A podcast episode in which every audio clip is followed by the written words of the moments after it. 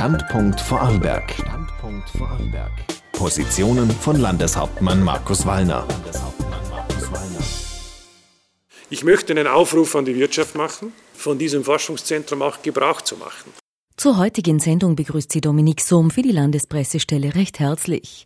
Mit der Digital Factory hat die Fachhochschule Vorarlberg ihr bereits sechstes Forschungszentrum.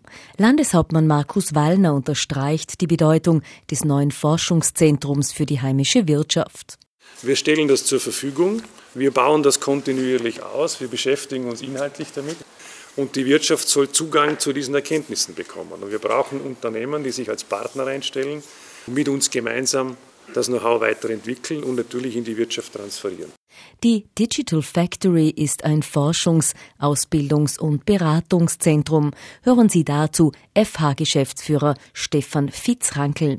Die Digital Factory ist natürlich eine Einladung an Sie alle, an die Region, gemeinsam an den Themen der Digitalisierung zu forschen, sich einzubringen und sehr anwendungsorientiert, sehr hands-on sich mit den Chancen, aber durchaus auch mit den Herausforderungen der Digitalisierung auseinanderzusetzen. Martin Eberle ist Unternehmer und Partner der Digital Factory. Wir sind hier in der Lage, einen physikalisch korrekten digitalen Zwilling der gesamten digitalen Fabrik zu erstellen, damit Experimente durchzuführen und auch virtuelle digitale Produkte zu erzeugen. Die braucht man zwar nicht, aber für die Praxis und fürs Lernen und für die äh, Use Cases ist das von enormer Wichtigkeit. Digital Factory Vorarlberg ist ein Lernlabor, sagt Professor Robert Merz.